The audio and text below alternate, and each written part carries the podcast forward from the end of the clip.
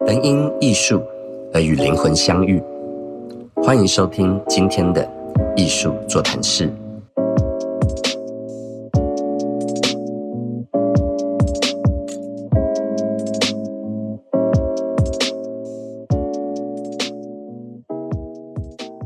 嗯，各位观众，大家好，我是 Gary，今天很开心，邀请到我的好朋友收藏家 Chris 来跟大家分享。那也是我们的 Chris 跟大家打个招呼。哎，大家好，我叫 Chris，是个莫名其妙喜欢收藏我也是混的东西，然后也经常从事的一个旅游业，但是现在是好艺术过生活。其实 Chris 他的收藏年纪马上也要满十年了，他是一个三十多岁的年轻人。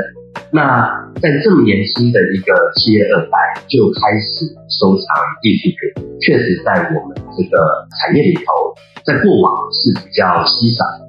那能不能请 Chris 跟各位观众朋友分享一下，就是你当初为什么会踏入收藏的领域？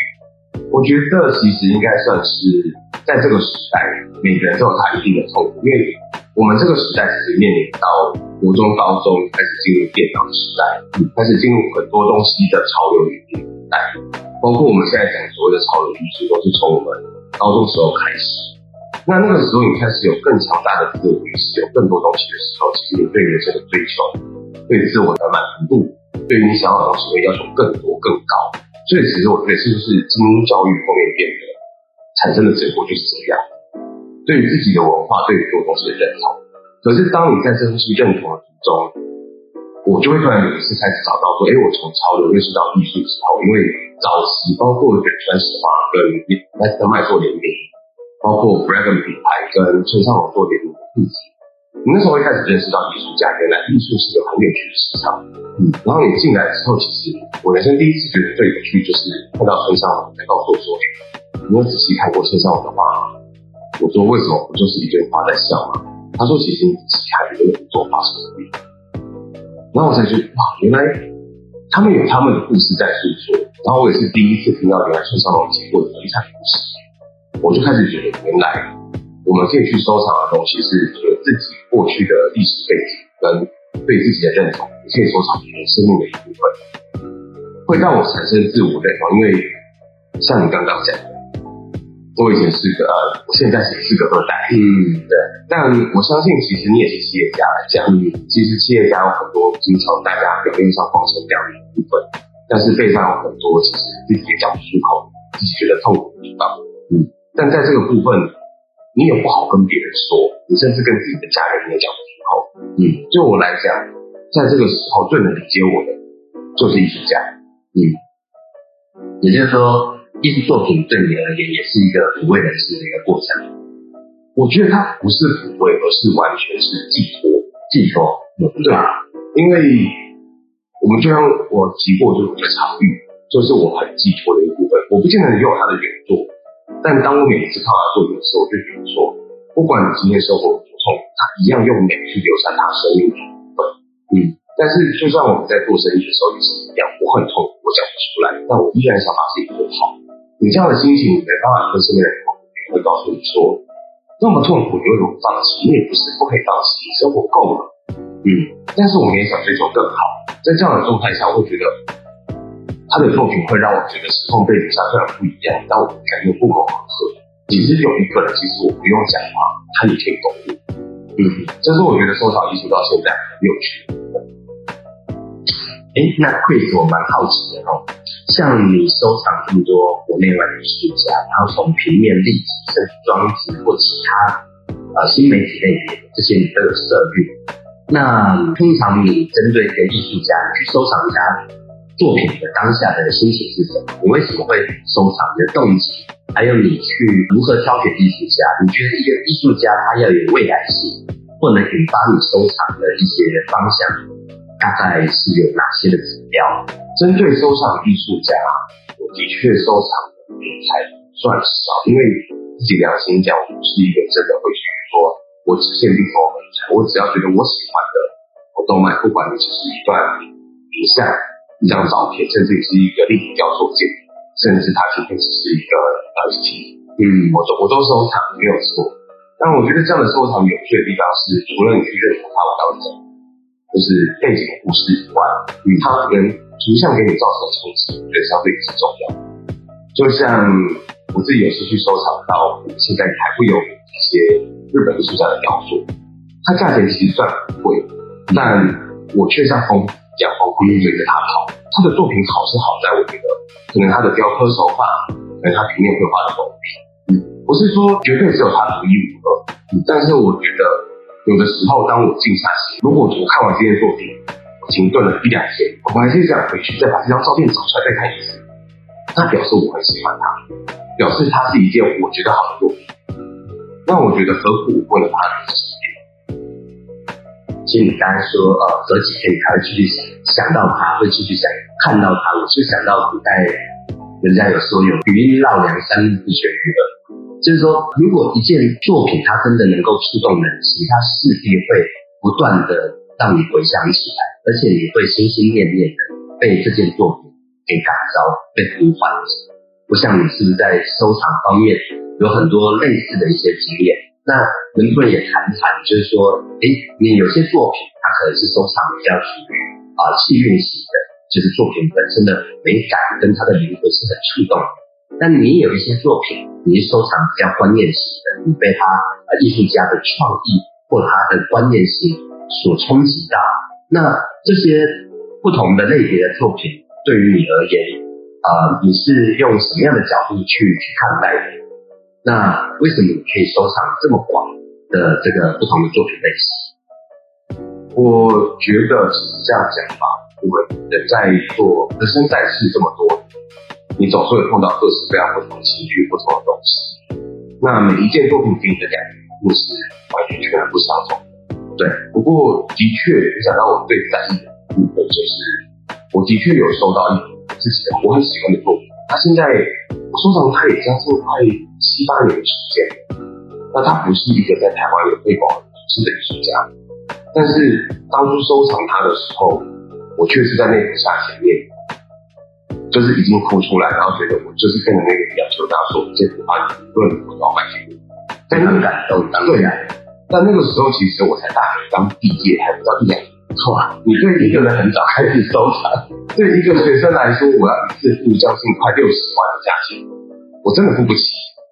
是，可是我去拜托他，我那时候是真的去拜托他说，无论如何你一定得卖给我，因为他他那一幅画弥补了我人生觉得最差的一部分。不管是我的家庭、我过去、过往，他弥补而且他的美感完全打动了我，所以我觉得我不得不收藏。即使它不是一个很贵的东，呃，不是很便宜的东西。对那时候的我，现在我可能觉得还行，但是那时候我不行的状态下，我依然是想尽办法收藏。那像有像有关联，它是属于很抽象的，嗯，或是它就是我买了一个像铁剑的东西，它就是一朵花，但是它是用铜器去做的，嗯，那你说它真的？想表现什么，他有他的概念，但我觉得他表现他概念就是刚好当下我碰到，我看到他想表达概念的时候，我觉得这概念是他对于现在物质生活，对于现在很多东西的这个东西在我的生活上，我觉得你很难去想象，其实别人有不同的东西，有不同的思维。当你接触到新的思维，不是觉得一语带过，或觉得不重要，而是觉得哎，这是一个新的思维，很有趣，甚至。不曾接触过，可是他却在你生中的生命中的每个角落一直不断出现的时候，我总是想把它留下来。很多人说你为什么要自信？你为什么要做什么？其实有很多人是想留下自己过去的一些东西，或是自己没察觉到的事情。嗯嗯。那我觉得艺术的收藏，其实它是一个很柔性、很很软、很美的方式，去让你把你生命中有遗憾，甚至你设定目标。甚至你想去理解别人想法的方式，呈现在你自己的生活环境里面，所以我不会去给自己的收藏做任何的限制和任何的不定型化，因为人生只是这一段，单纯以收藏来讲，我我还想要持续做十年。对，啊，Chris 的收藏经验真的很棒。那我也想呃邀请 Chris 来跟啊大家分享一下，就有关于平常在商业的展场。比如说，在艺术博览会或在画廊的一些主题展中，我相信你是看很多的。那在购买艺术品的这个过程中呢，你主要是考虑什么？还有就是说，呃，你是怎么去评估？哎，一个艺博会它今年的走向，或一个画廊它长期的风格定调、展览清册，这些会呃关乎于你你怎么去评鉴一个艺博会或画廊，或者是影响到你去购买艺术家作品的这些条件吗？呃，分享一下。这没有问题，是我会比较分成两个区块一个大家解释。如果说今天我真的是做比较希望买到当年的艺术家，对，或买到什么样的东西的时候，的确我会跑很多很多地方去看，去理解现在流行的趋势，去理解现在大家想收藏什么艺术家，我们再从而去下手的，是很快的可以做。但基本上它也不会是有错误的一个收藏。对，那当然我觉得这是一个求安定、求稳定，甚至求说，哎，可以。有一笔投资不错的收入吧，但是以我个人来讲，我会觉得我喜欢换个方式，因为我凭良心就是我是以本业在赚钱，嗯，对，对我本业赚的钱其实会让我的艺术收藏只是我个人的兴趣，我并不是真的花心在这上面。但是说你虽然买艺术品赚到了钱，但你是以投资为主要的目的去收藏，因为说实话，我如果今天真的花这个时间。在艺术上还耽误到我的本业，我本业赚的钱绝对远远超过我在艺术上投资赚的。是啊，是啊，对。所以我觉得目前的我没有必要去做这样的想法。但是我很喜欢，从我以前在做自己家庭设计的时候，我不懂为什么，我从以前我很喜欢用很漂亮的蓝纸，用很漂亮的皮革去做墙面，弄得是漂亮美轮美观。但是后来我发现，其实我的面板上放上这它就已经美到，哇，是大理石才漂亮。嗯，对。那在收藏的状态下，我会选择，呃，我觉得就是多看。以前也有前辈跟我讲说，要花时间多看，去培养自己的眼睛，培养自己对于生活的细节度的观察。所以，不管是哪个展，我能去的话，我就都多去。那再来，其实大家也不要怕去认识朋友。其实，在艺术展场，我发现每个人都很积极认识朋友，都愿意跟朋友多聊聊最近哪个东西是好的。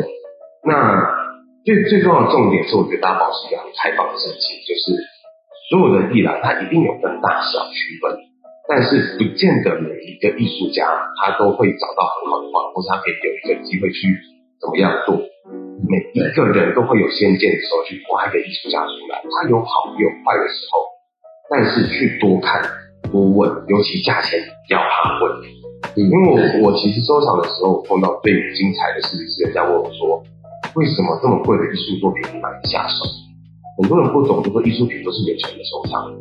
但是我只是想跟大家讲，其实很抱歉，艺术作品真的其实没有大家想的那么贵，便宜到一万块钱、三四千块钱的也有，贵到上百万、上千万的也有，只是你愿不愿意花心思去看一个艺术家早期的作品，是，甚至就是说像。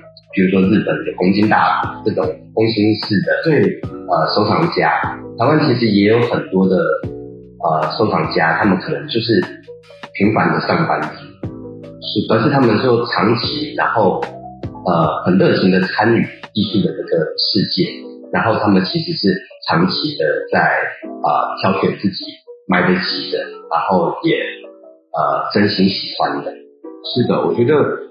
在收藏圈走的这段时间之后，其实我常常跟几个好朋友，我们真的是不管是大小的展览，我们都跑。有的时候也会在一些新的艺廊里面找到一些好的作品，无脑点就是就直接买下去了。嗯，但是我觉得你不能确定你现在买的作品一定会赚钱。但是很奇妙的是，的确我有个朋友，他真的就像您刚刚讲的，是，他只是个业务员，对。但他在这个才做了几次对的收藏，他甚至已经有机会赚了上千万。对，可是我们良心讲，他当初不是认真花了那么多时间去说，哎，这艺术家会不会涨价？这艺术家怎么样？他当初的收藏只是因为他喜欢。所以啊，这也让我我回想起一些艺术前辈说的话。其实收藏这件事，呃，它其实就是无欲则刚。然后很多最后收获满满或赚了很多钱的这些收藏家，其实他们当初真的也就是终于出自于对于艺术的热爱。啊，今天很开心啊，邀请我们的年轻时代的收藏家 Chris 来上我们的节目。那今天节目也到这里，那谢谢各位，那我们下次再见，谢谢大家，再见。